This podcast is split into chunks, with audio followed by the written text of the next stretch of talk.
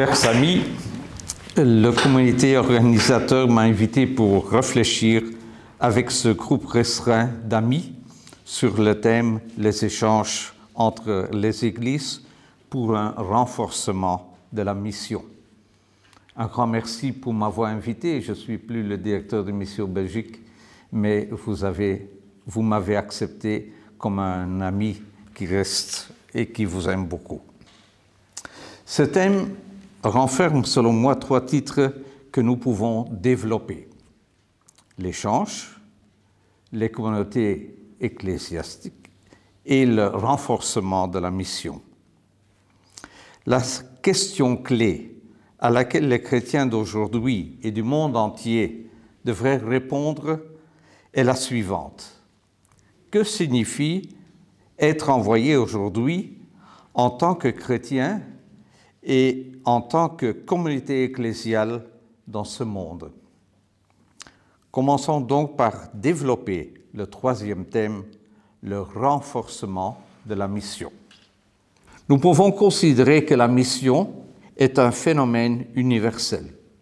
Après tout, quand un individu ou une société est convaincu de savoir, de pouvoir quelque chose qui pourrait être aussi bon et utile pour les autres, que ce sentiment peut naître le souhait de, le transmettre aux autres. C'est cette certitude et ce désir de transmettre aux autres ce que l'on sait et ce que l'on a qui met, en mission, qui met une mission en mouvement. Les gens sont appelés à transmettre quelque chose de bien aux autres. C'est une forme de transmission ou de communication dans laquelle on essaye d'enseigner ou de convaincre l'autre de quelque chose. Cette conception de la mission profite à la fois à l'envoyé et au destinataire, et ce n'est qu'ici une considération d'une mission purement humaine. On pourrait se demander à quel point la mission reçue de notre Sauveur serait-elle donc encore plus riche? La conscience missionnaire a quelques sources fondamentales. Cette conscience missionnaire comporte deux sources profondément humaines, un sentiment de responsabilité et un sentiment d'enthousiasme. Du sens de responsabilité envers les personnes et la société, un sentiment de responsabilité peut naître pour une meilleure dignité humaine ou pour un meilleur fonctionnement de la société humaine proche et lointaine. Paul Ricoeur. Ici surgit un sentiment d'obligation. Nous ne pouvons plus nous voiler la face dans ce cas. Il faut penser et agir. Nous sommes invités à prendre nos responsabilités. Nous trouvons une seconde source de mission dans le sens d'enthousiasme. Nous sommes heureux d'avoir découvert quelque chose de bien qui nous semble utile pour nous-mêmes ou pour notre communauté. Nous ne voulons pas garder ce bien pour nous, mais aussi le partager avec les autres. Nous ressentons donc l'envie de faire découvrir aux autres cette bonne ou nouvelle idée, produit ou recette. La dynamique de la mission, si haut décrite, se retrouve également dans le Nouveau Testament. Nous voyons que ces processus de la mission s'accomplissent aussi dans la personne de Jésus-Christ. Jésus commence sa mission d'une part par l'enthousiasme de pouvoir expérimenter l'amour de son Père pour lui et d'autre part de sa bonté envers tous les hommes sans distinction. Cela suscite en lui un certain enthousiasme. Mais en même temps, il voit que beaucoup n'ont pas encore découvert cette expérience profondément bénéfique dans leur vie. Jésus se sent responsable pour transmettre cette expérience riche d'un Père aimant aux autres, en parole et en acte. C'est à partir de ce sens de responsabilité et de cet enthousiasme que Jésus définira sa mission. Sa mission consiste à créer un lien entre les hommes et le Père. C'est une mission qui sera bénéfique pour les hommes. En ce sens, le pape François parle d'une naissance et d'une renaissance avec Jésus dans la joie. Nous retrouvons également cette joie et cet enthousiasme du Christ chez ses apôtres, ceux qu'il a envoyés. Nous voyons qu'ils ont proclamé à leur tour avec enthousiasme le message vivifiant du Christ dans tous les coins du monde. Ensemble avec Paul, ses premiers disciples veulent travailler pour convaincre les gens à annoncer la bonne nouvelle. Ils se sentent responsables de tous ceux qui ont été expulsés de la société à l'époque, généralement pour des raisons purement religieuses. Ces personnes devaient pouvoir reconstruire leur vie de manière digne, tout comme au temps de Jésus. Leur attention aux personnes en marge de la société est grande, outre pour les malades et les handicapés. Ils sont là aussi pour les pauvres et les esclaves, les femmes et les enfants, les prisonniers et les étrangers. Ainsi, nous pouvons affirmer avec confiance que dans l'histoire du christianisme, l'enthousiasme pour le message du Christ et le sens de la responsabilité pour la paix la justice et le bien-être vont de pair dans la société. De nombreux missionnaires sont partis avec un enthousiasme et ce sens de responsabilité vers toutes les extrémités de la terre et ont réalisé des choses presque divines d'une manière humaine. Des erreurs ont également été commises dans certains contextes culturels et historiques, mais la plupart y sont partis avec les meilleures intentions. Maintenant, nous constatons que les missionnaires viennent du Sud pour nous aider dans la mission ici. Notre travail est de les recevoir avec joie et de leur donner des opportunités de formation dont ils ont besoin. Cet enthousiasme et la responsabilité, la responsabilité de ce savoir envoyer a quelques motifs. L'histoire du christianisme nous permet de discerner toute une série de motifs qui rendent possible cet enthousiasme et ce sens de responsabilité. Ils sont reconnaissables dans les Écritures ainsi que dans la vie quotidienne des chrétiens. Il y a d'abord la prise de conscience que nous avons reçu un grand privilège, une sorte de grâce ou de bénédiction, bref un don qui nous conduit non seulement à le garder pour nous, mais nous appelle immédiatement à le partager avec eux qui qui n'ont pas encore fait cette expérience. Il y a aussi le motif de sympathiser et de montrer notre miséricorde envers tous ceux qui, d'une manière ou d'une autre, sont tombés sur le bord du chemin. Il y a aussi la joie de pouvoir écouter, parler et agir, qui est également un grand motif. Entre autres, il y a aussi la prise de conscience que nous avons acquis et aperçue d'une vérité qui, lorsqu'elle est acceptée, peut entraîner de grands changements dans l'individu et dans la société. Et le dernier motif peut jouer un rôle dans la conviction de faire partie d'une solide culture chrétienne, qui est vécue comme un salut, une bénédiction et un bienfait pour tous, afin que toute l'humanité ait au moins la possibilité de profiter de cette expérience bénéfique.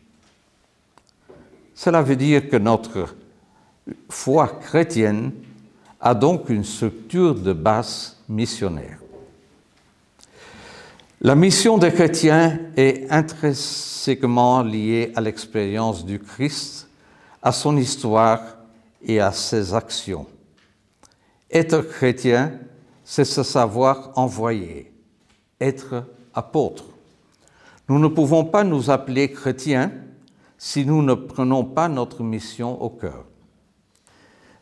Ça veut dire que notre mission et la missiologie contemporaine ont quelques défis.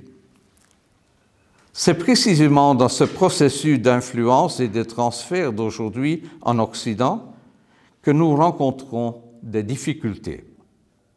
Tout d'abord, nous devons nous assurer que l'évangélisation ne débouche pas sur une relation de dépendance.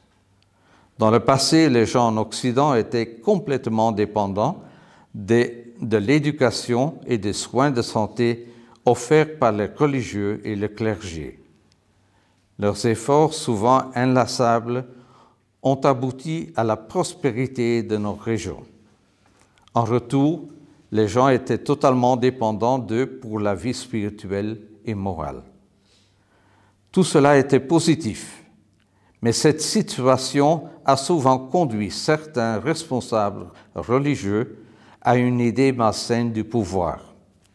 Ils avaient tout en main, ils avaient leur mot à dire, et cela a créé une aversion pour tous ceux qui concernent l'Église et son enseignement souvent trop moraliste.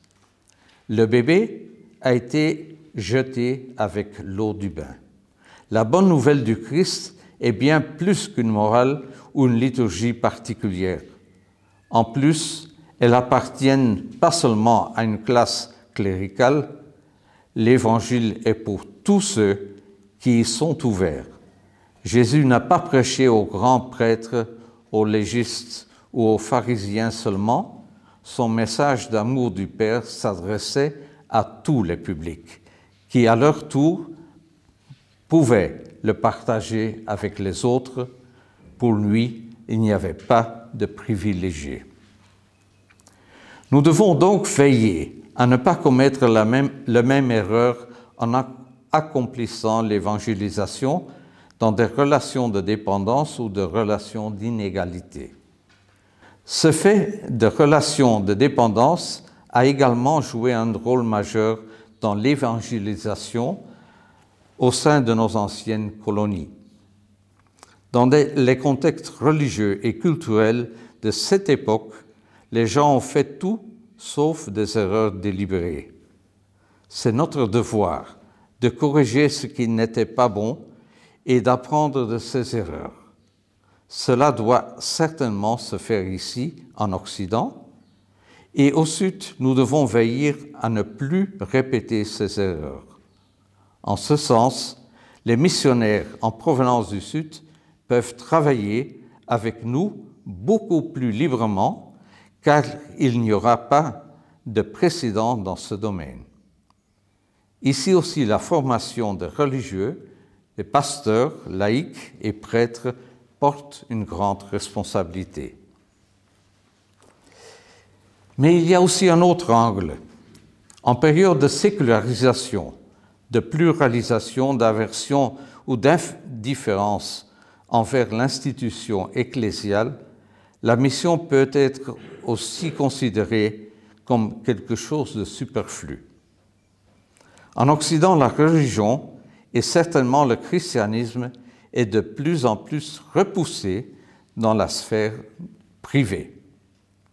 Dans le Sud, il y a moins d'aversion envers le christianisme et l'institution ecclésiale. Les gens sont heureux de pouvoir croire, de pouvoir connecter leur vie à un Père miséricordieux. Ils sont heureux de vivre ce lien et cette expérience au sein d'une communauté. C'est pourquoi je suis fermement convaincu que la présence de nombreux Africains dans notre pays permettra à long terme de rompre notre culture trop individualiste, individualisée et notre façon de vivre la religion. L'homme est et reste un être social, et nos jeunes occidentaux ne sont que trop heureux de le prouver.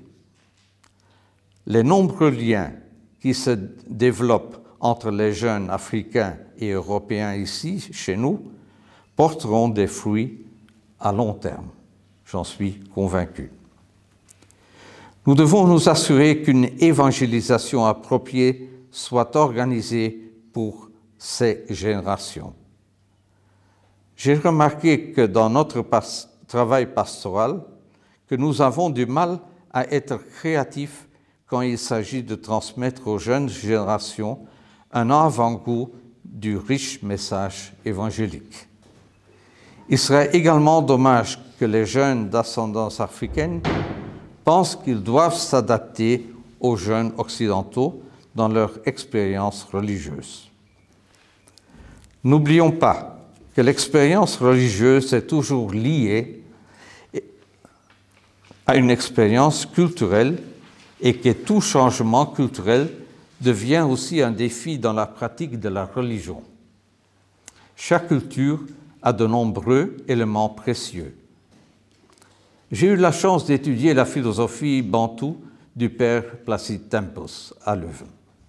Sa pensée est une conceptualisation occidentale d'une riche tradition africaine basée sur la vie au sein de la grande communauté familiale.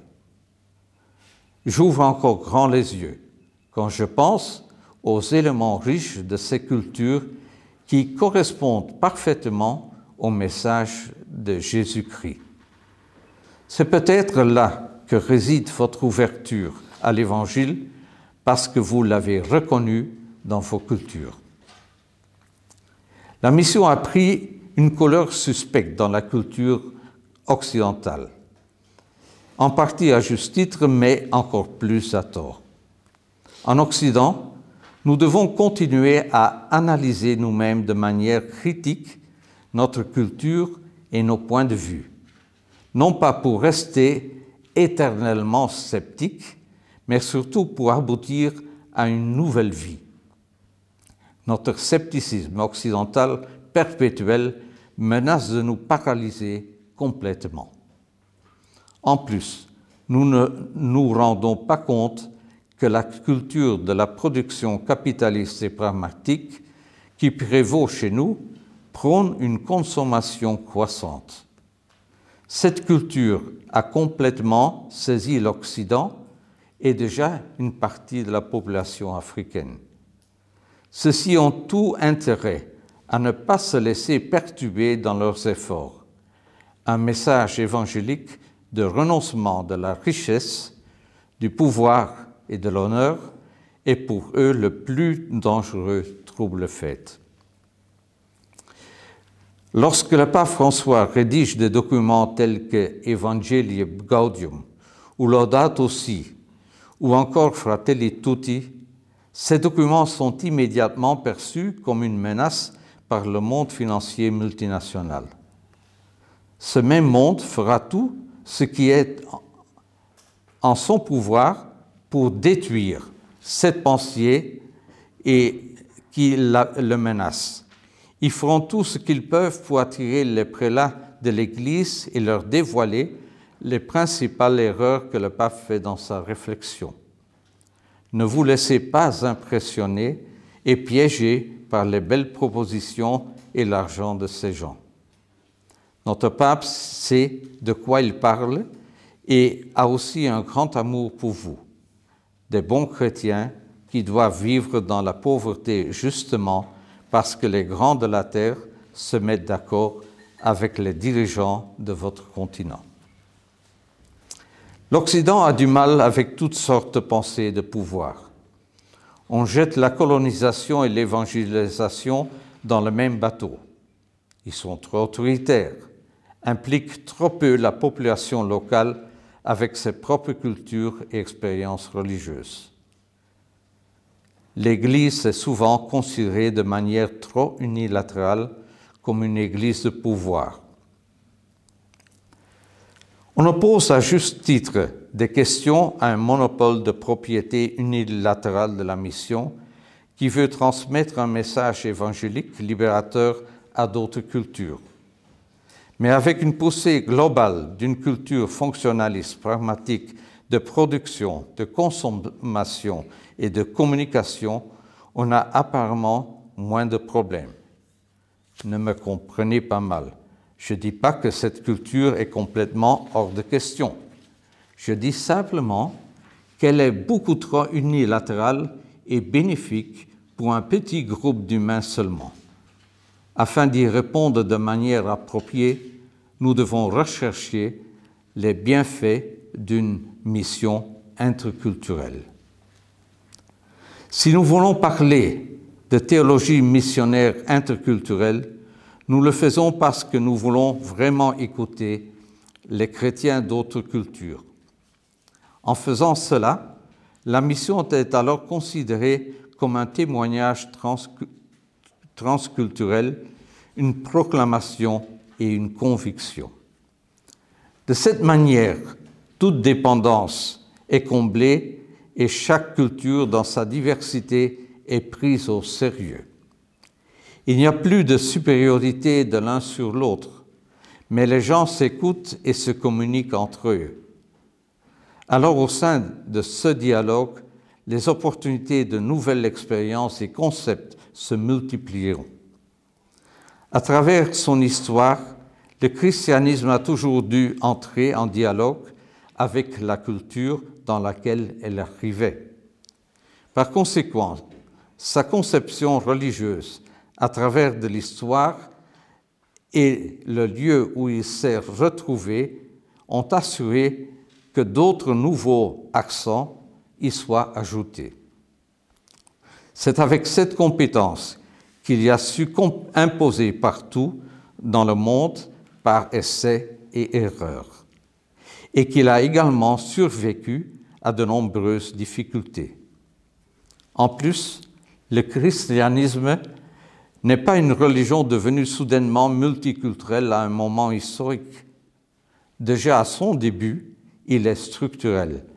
On peut même dire que c'est précisément la, nature missionnaire du christianisme qui est à la, est à la cause de la flexibilité vis-à-vis -vis des autres cultures et donc aussi de son interculturalité. Quiconque prend au sérieux l'interculturalité du christianisme ne peut faire autrement de se prendre sa mission au sérieux.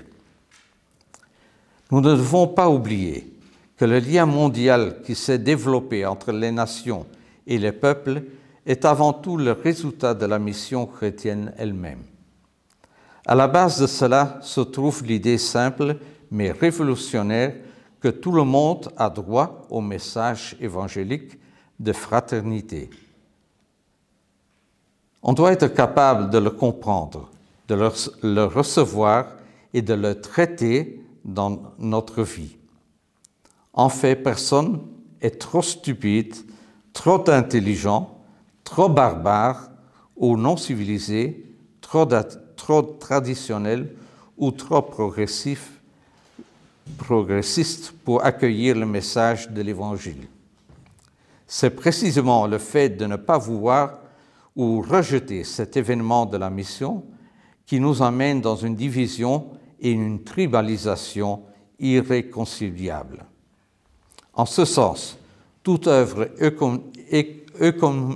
œcuménique décente et fondée sur la connaissance de l'histoire et des cultures dans lesquelles les chrétiens se sont séparés les uns des autres, le fait de comprendre cela peut conduire à la création de nouveaux ponts entre les différents groupes afin qu'ils puissent au moins se comprendre à nouveau. C'est dans ce sens qu'une sensibilité vers l'interculturation et un approchement conscient de l'histoire de la missiologie en tant que discipline et passerelle théologique du témoignage de foi ou d'évangélisation est capital. Nous voulons donc que l'évangélisation soit au cœur de notre mission chrétienne. Il est à noter que dans l'histoire récente de l'Église, des documents tels que Agentes, Evangelii Nunciandi, Redemptoris Missio et Evangelium Gaudium ont donné un nouvel élan à la réflexion théologique sur les missions et l'évangélisation. Tous les papes depuis Vatican II ne manquent pas de parler d'une réévangélisation de l'Europe. Nous sommes invités à redécouvrir le cœur de notre mission chrétienne. Et je pense que cette redécouverte ne réussira que si des chrétiens de cultures différentes parviennent à se parler, à s'écouter pour mettre ensemble en pratique de nouveaux modèles pastoraux. Les pays sécularisés d'Europe pourront redécouvrir et revivre la finesse authentique de la mission chrétienne précisément grâce à la présence des chrétiens d'Afrique, de l'Amérique latine ou d'Asie chez nous. Trois paradigmes de la pensée missionnaire ici sont importants. Tout d'abord, il y a la mission en tant que participation à la mission du Dieu trinitaire, qui rejoint le dogme œcuménique ecclésiastique primitif autour de la doctrine de Dieu.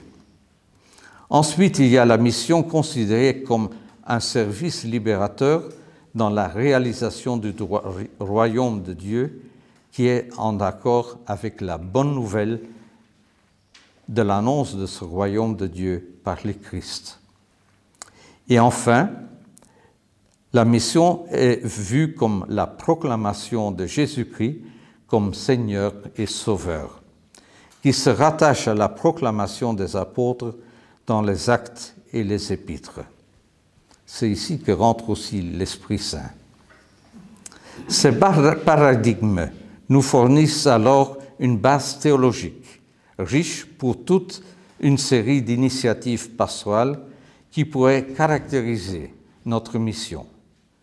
Proclamer Jésus comme Sauveur, former de nouveaux croyants servir ceux qui sont tombés hors de notre société et s'engager pour la justice et prendre soin de la création. En ce sens, la mission devient alors tout ce à quoi les communautés ecclésiales sont appelées à dire, à faire et à être dans notre monde, et ceci comme témoin de ce que Dieu a fait en Christ pour arriver à l'accomplissement de son royaume. C'est précisément pour cette raison d'une théologie missionnaire interculturelle basée sur le dialogue avec d'autres cultures où l'expérience missionnaire gagne encore du terrain. Cela pourra donner un nouvel élan au contexte sécularisé européen. La mission se réalise dans un champ de motivation, d'intention et de pratiques créatives et non verbales visant à témoigner à la limite de la foi et de la incrédulité de ce que Dieu a fait à travers la personne de Jésus-Christ et ce qu'il continue à faire à travers de l'Esprit Saint. Le mutisme religieux est grand en Europe, mais avec les croyants d'autres continents, une nouvelle conscience de la mission va renaître ici une conscience missionnaire qui ne devrait plus avoir honte de mentionner son nom. Chers amis de l'Afrique, merci de vivre et de travailler ici avec nous. Merci d'être venus. Votre enthousiasme pour l'Évangile et votre engagement responsable pour une société meilleure aussi bien ici chez nous chez vous porteront certainement leurs fruits dans un proche avenir. Vous êtes plutôt des apôtres et des missionnaires que des curés de paroisse. Ensemble, avec les chrétiens de votre beau continent, malheureusement souvent surexploité, vous nous ferez à nouveau expérimenter le Seigneur ressuscité que son esprit nous inspire dans ce processus de dialogue et de solidarité. Parce que c'est là notre dynamique essentielle de la mission. C'est l'Esprit Saint qui nous emmène C'est lui qui nous montre le chemin.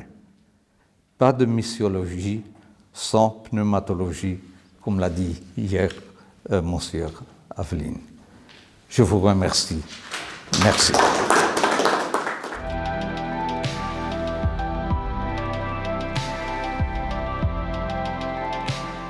Pour commencer cette causerie, parce que mon intervention n'a rien de scientifique, rassurez-vous, mais j'aimerais d'abord redécouvrir avec vous dans l'Évangile celui qui est sans doute le premier que Jésus a envoyé en son nom. Parce qu'on parle souvent des disciples envoyés deux par deux, etc. Mais qui est le premier que Jésus a envoyé? Eh bien, il s'agit du démoniaque appelé Légion. Rappelez-vous, celui que Jésus avait libéré de tous les diables pour les envoyer dans des ports, et les ports s'étaient précipités dans la mer de Galilée. Je cite l'évangile de Saint Marc, la fin. Les habitants viennent vers Jésus, et ils aperçoivent le démoniaque, assis, vêtu et raisonnable, lui qui avait eu légion, et ils eurent peur. Et ceux qui avaient vu la chose leur racontèrent comment cela est arrivé pour le démoniaque, ainsi que l'histoire des cochons. Et ils se mirent à prier Jésus de s'en aller de leur territoire. Et tandis qu'il montait dans le bateau, celui qui avait été démoniaque lui demandait de rester avec lui. Et il ne lui permit pas. Mais il lui dit, Va-t'en chez toi, auprès des tiens, annonce-leur tout ce que le Seigneur a fait pour toi.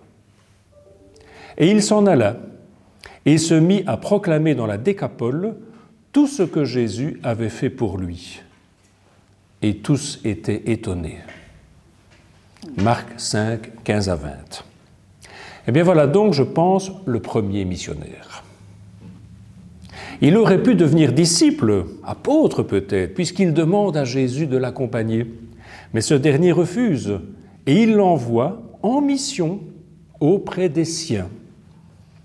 Certes, il n'annonce pas le Christ ressuscité, mais il annonce le Christ ressuscitant, si on admet que les miracles de Jésus sont des effets précurseurs de sa propre résurrection.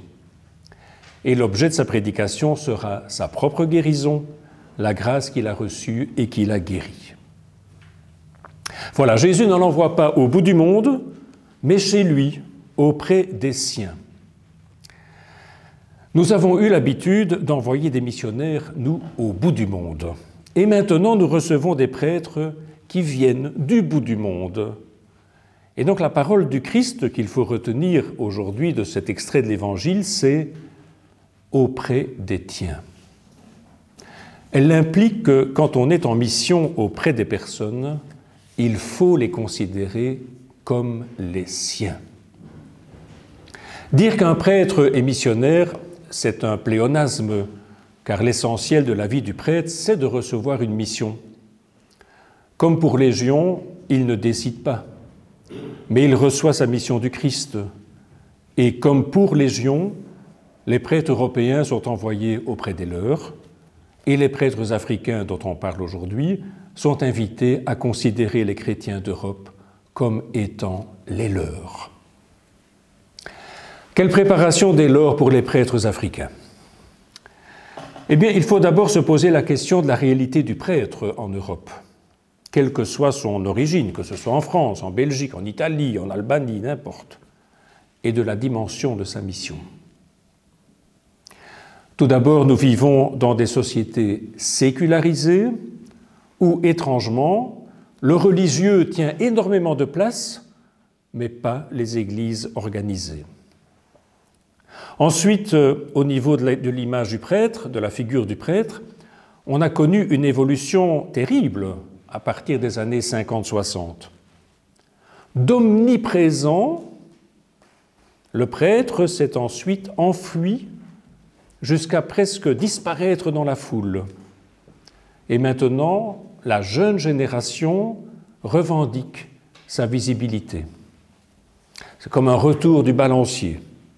Un retour du balancier comme ligne de force avec un événement accidentel et mondial aujourd'hui, la Covid, qui vient peut-être renforcer ce balancier. Les prêtres africains en Europe, quelle est la situation? Depuis une trentaine d'années, de plus en plus de nos paroisses, de nos diocèses, en particulier en Wallonie, parce que je vais surtout parler de la Belgique et du sud du pays, sont confiés à des prêtres africains ou des prêtres venus d'ailleurs. C'est l'expression consacrée. Dans le diocèse de Namur-Luxembourg, aujourd'hui, on estime qu'il représente 60% du clergé.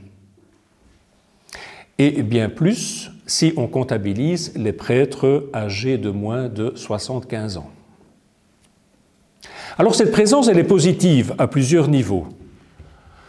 Les paroisses sont tenues. Le manque de vocation européenne est compensé. L'âge moyen du clergé est abaissé. Le niveau intellectuel du clergé est maintenu, sinon relevé. L'universalité de l'Église est manifestée. Mais cette présence, elle pose aussi question. Faut-il absolument tenir toutes les paroisses et s'empêcher d'imaginer un autre futur quant au maillage paroissial N'y a-t-il pas un déséquilibre entre le nombre de prêtres locaux et les prêtres venus d'ailleurs?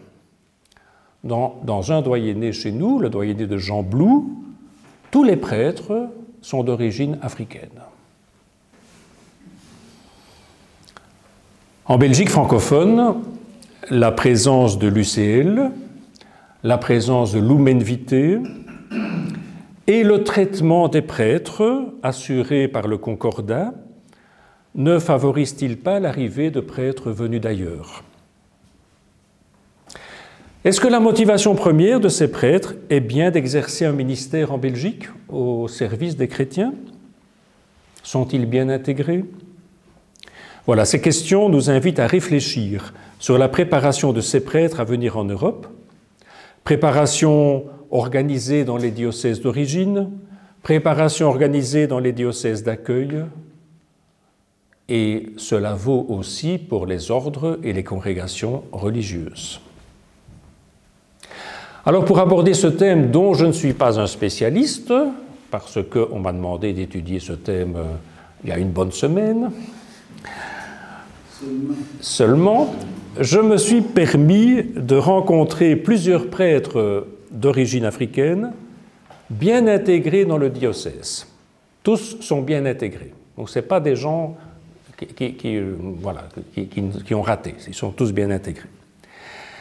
Et bien entendu, j'écarte de mon étude des prêtres d'origine africaine, mais qui ont fait tout le cursus de leurs études dans notre grand séminaire, parce qu'eux ont une formation belge, et bien entendu des prêtres issus de l'immigration de la deuxième ou de la troisième génération, parce que ça existe aussi.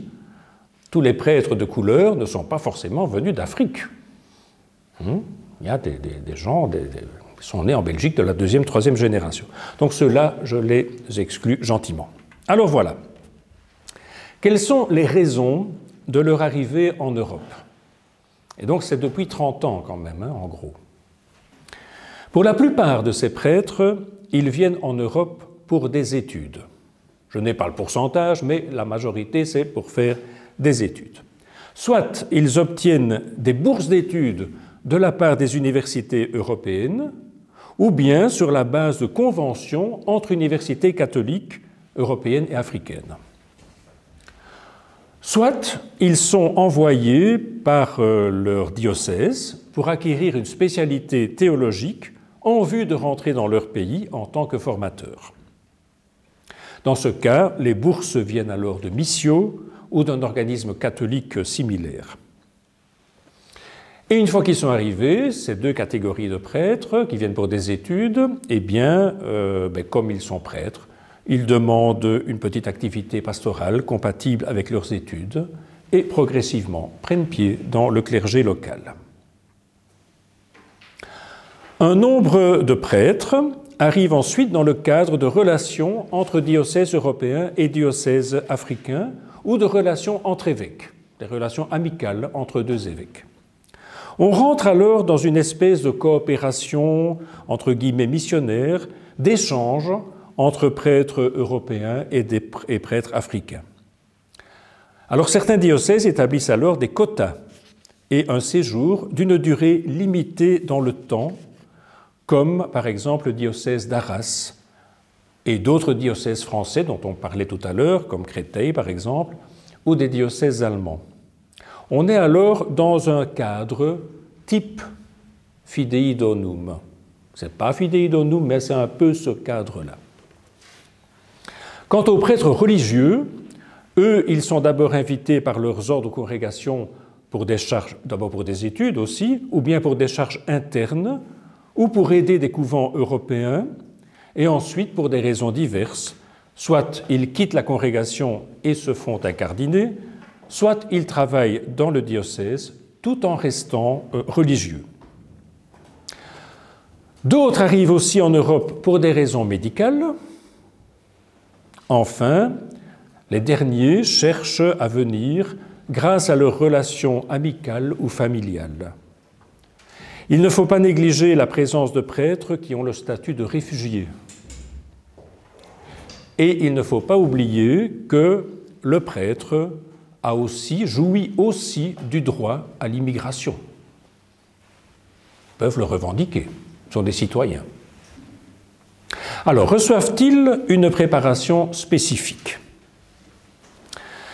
À part ceux qui viennent dans le cadre de coopération entre diocèses ou dans le cadre des congrégations religieuses, et encore, ils ne reçoivent aucune préparation.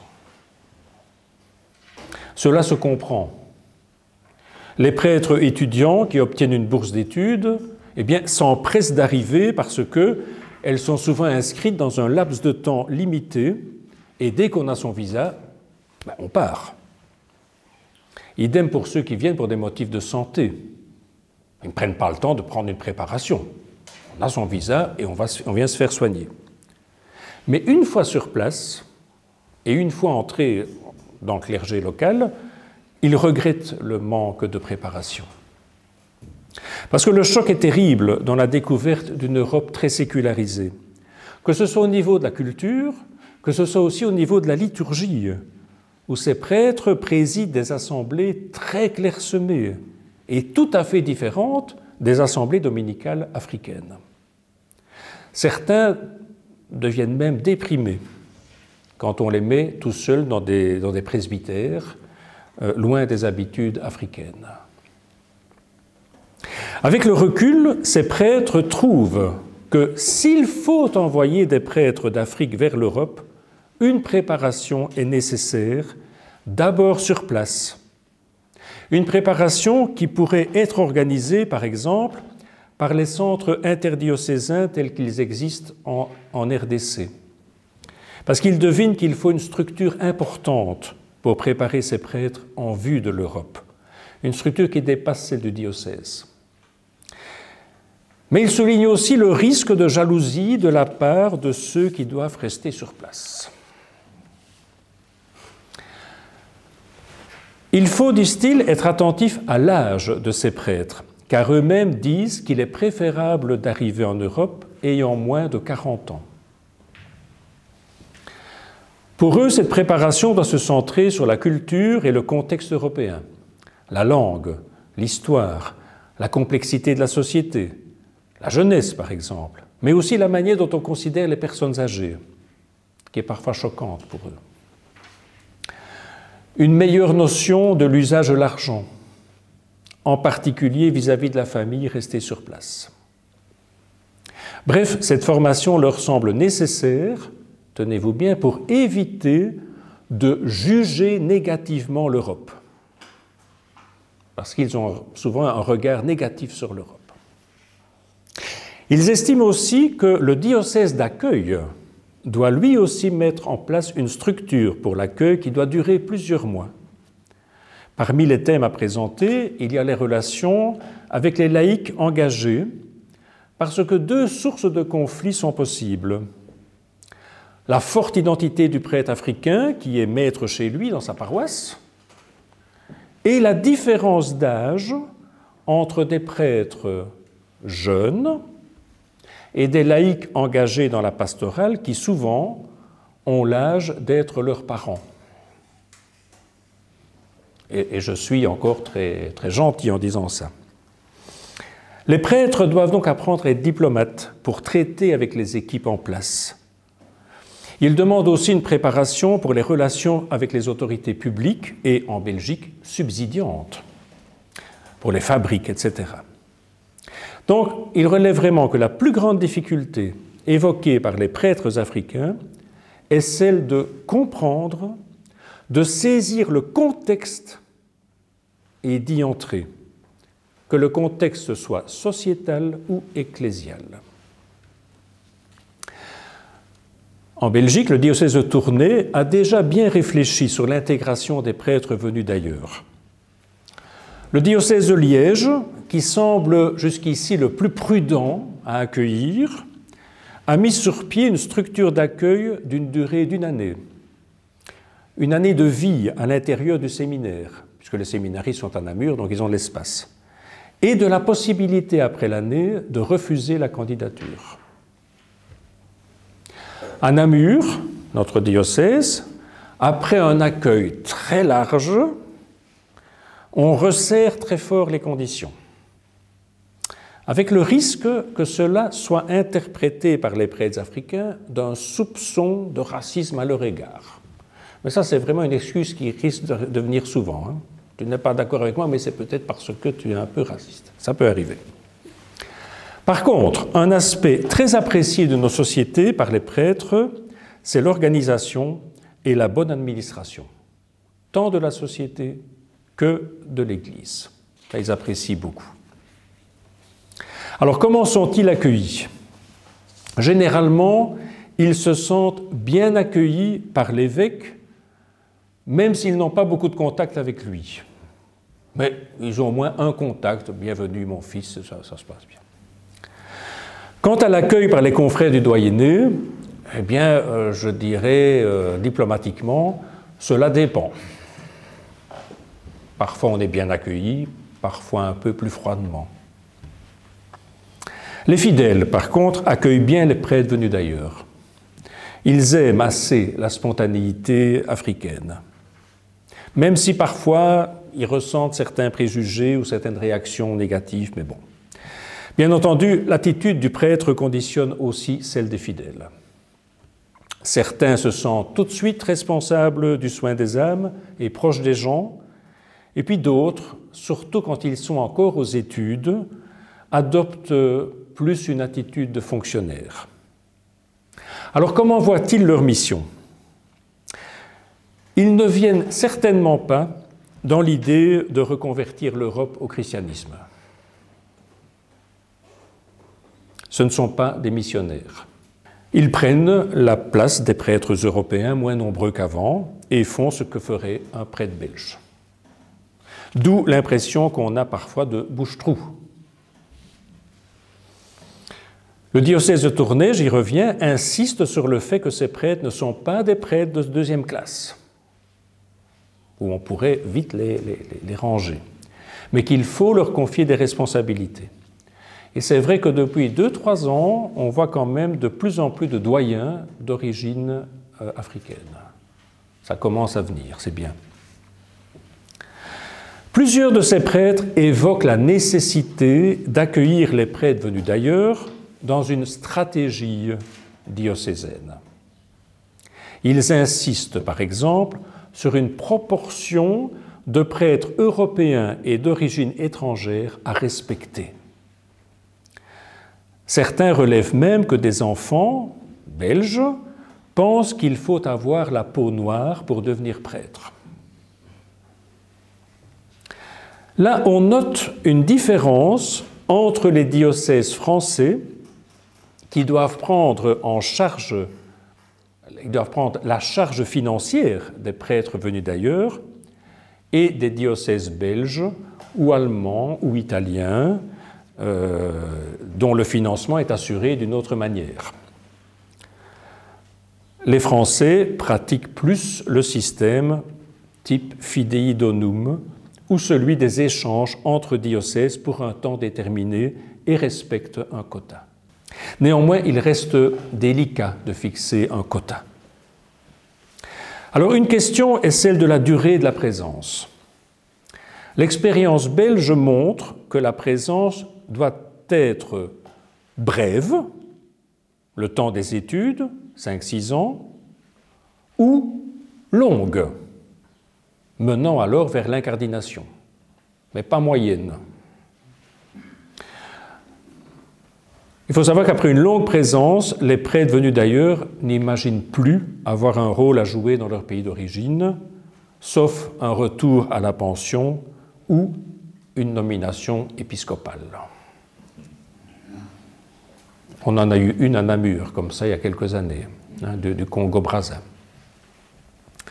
Et c'est vrai qu'il faudrait peut-être conseiller aux différents nonces euh, africains d'avoir aussi une liste des prêtres qui sont en Belgique ou en France les nominations épiscopales chez eux. Pourquoi pas?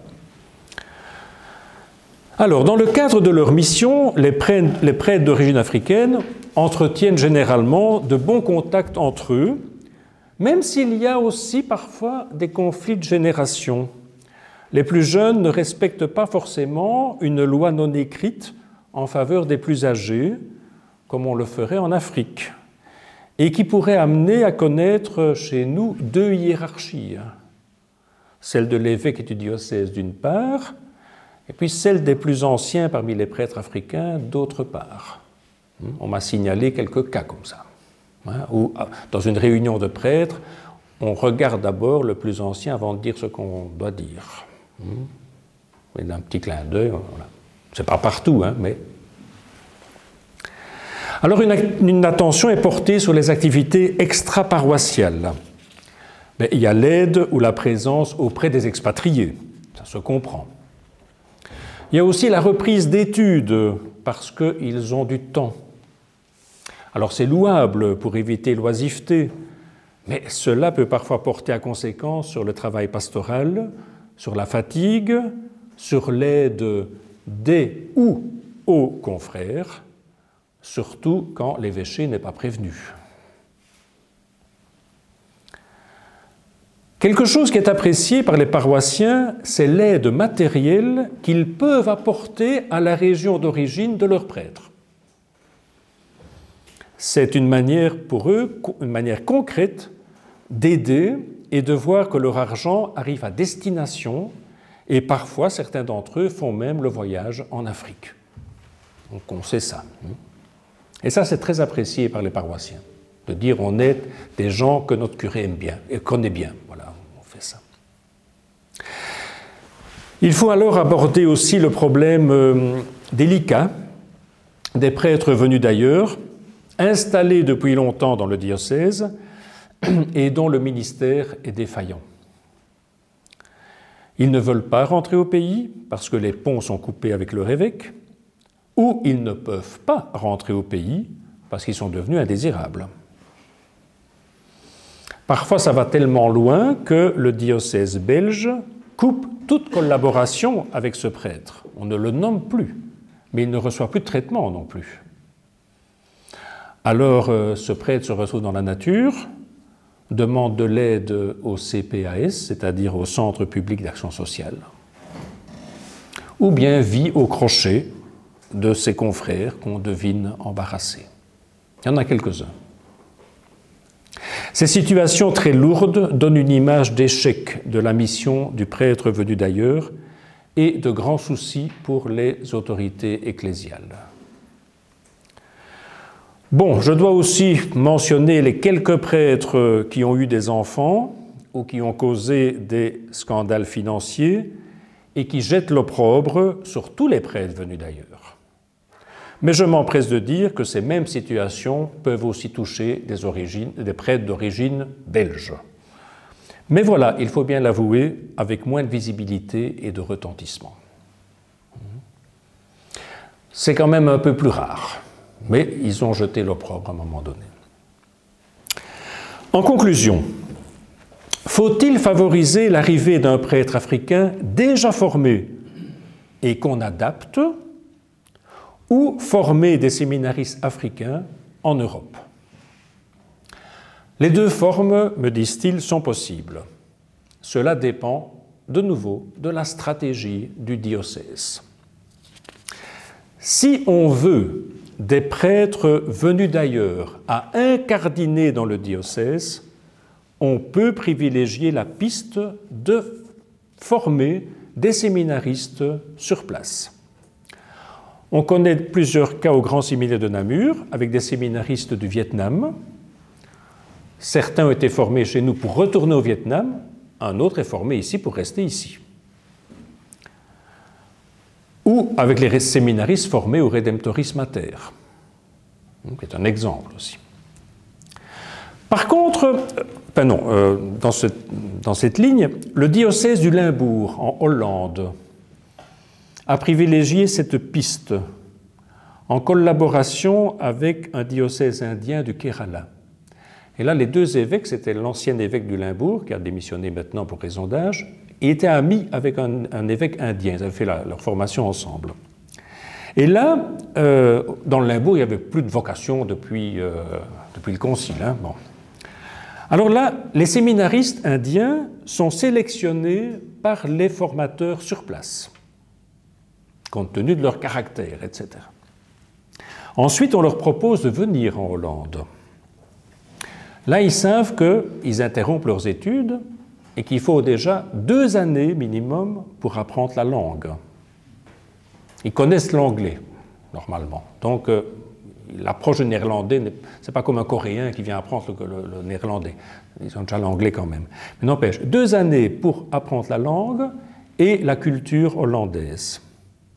Et ensuite, c'est la formation au grand séminaire qui recommence à zéro. Philosophie en néerlandais et théologie en néerlandais. Mais quand ils sortent, ils sont bien hollandisés. Hein. Ça, je ne vais pas dire que c'est des casse mais quand même, euh, ils sont bien hollandisés. Moi, j'ai un ami prêtre qui est indien, qui, a maintenant une très grosse paroisse là-bas. Il a fait ce. c'est comme ça que je, connais cet exemple-là. Alors, une fois ordonnés, et quand ils sont ordonnés, c'est toujours ordonné par l'évêque hollandais et l'évêque indien, parce qu'ils appartiennent tous au rite syro-malabar en plus. Bon. Ils signent un contrat avec le diocèse hollandais pour 10 ans, je pense, renouvelable. Et ils peuvent toujours rentrer dans leur diocèse d'origine, avec lequel ils restent tout le temps en contact. Eh bien, depuis le début de cette expérience, des vocations locales hollandaises se sont manifestées. Pas des dizaines, hein, mais quelques-unes. Il y avait de nouveau une jeunesse dans un grand séminaire. Les diocèses allemands de Trèves et Hildesheim, eux, accueillent des prêtres indiens déjà formés. Hmm? Limbourg, on les forme, là-bas ils sont déjà formés. Et souvent, ils sont membres de congrégations religieuses. Alors ces derniers commencent leur formation européenne dans un centre pastoral à Bangalore en Inde pour dix mois. Cours d'allemand, histoire de l'Allemagne, liturgie, parce que comme ils sont aussi sur Malabar, pastoral, etc. Et un tiers des coûts de la formation est pris en charge par les Allemands. Le reste par la congrégation. Alors une fois en Allemagne, la prise en charge de ces prêtres continue langue, catéchèse, pastorale, homilétique, etc. Le professeur Arnaud Join-Lambert, qui a déjà un peu travaillé tout cela, et qui mentionne cette expérience allemande, se demande pourquoi les congrégations religieuses indiennes rentrent dans cette démarche. J'ai peut-être une réponse. Parce qu'un monastère de ma congrégation, monastère indien, occupe une paroisse dans le diocèse de Paderborn et c'est l'aspect financier qui intervient. Une partie du traitement des moines curés repart en Inde pour aider le monastère. Ça fait partie des revenus du monastère. C'est un peu terre à terre, mais voilà, c'est comme ça. Voilà, donc les deux formules sont possibles, mais elles doivent être le fruit d'une réflexion du diocèse d'accueil et du diocèse d'envoi. Alors pour entourer au mieux ces prêtres, certains proposent la création de sociétés de prêtres. Par exemple, à Yaoundé ou bien à Kinshasa, à Mani, à Bangalore, etc., qui seraient analogues aux missions étrangères de Paris et qui serait le cadre de discernement et d'envoi des prêtres vers des diocèses demandeurs en Europe ou ailleurs. On souligne aussi combien l'incardination des prêtres venus d'ailleurs est un chantier urgent pour le droit et pour l'ecclésiologie. En ce qui concerne l'abbaye, que j'ai parlé du diocèse, eh bien personnellement, si je devais faire appel à la présence de bénédictins africains, et nous, nous avons de la chance parce que nous avons fondé un monastère au Rwanda, que je connais bien forcément, eh bien, je demanderai, j'utilise ce conditionnel, à la communauté rwandaise de me désigner elle-même qui viendrait en Belgique parmi les moines qui ont fait leurs études au grand séminaire de Namur et qui ainsi connaissent déjà et Maretsu et la Belgique. On devrait bien entendu étudier les modalités juridiques, parce qu'il y a un changement de stabilité, comme on dit. Il y a le droit de vote au chapitre, droit de vote lors d'élections abbatiales, droit de vote lors des budgets, etc. Et euh, il y a des charges importantes à confier, parce que ces modalités juridiques ont une grande importance pour la qualité de la vie fraternelle et la qualité de la vie communautaire. Je remercie le professeur Nigen de m'avoir fait travailler ce thème. Et il me montre combien le projet de l'Institut de recherche et de formation permanente que nous pensons créer à Kigali, avec l'aide des diocèses et des universités catholiques africaines et européennes, pourrait donner accès à des solutions pour cette réalité d'Église, une réalité à la fois locale et une réalité universelle. Je vous remercie pour votre écoute malgré cette heure.